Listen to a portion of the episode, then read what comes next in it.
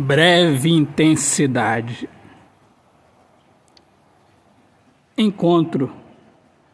Ponto na história da dor. Remonto. Seguro minha alma e ponho os pés no chão da felicidade. Pronto. Voltei a amar. Autor poeta Alexandre Soares de Lima. Minhas amigas amadas, meus amigos queridos, um excelente dia. Eu sou Alexandre Soares de Lima, eu sou poeta que fala sobre a importância de viver na luz do amor. Sejam todos muito bem-vindos aqui ao meu podcast Poemas do Olhar Fixo na Alma.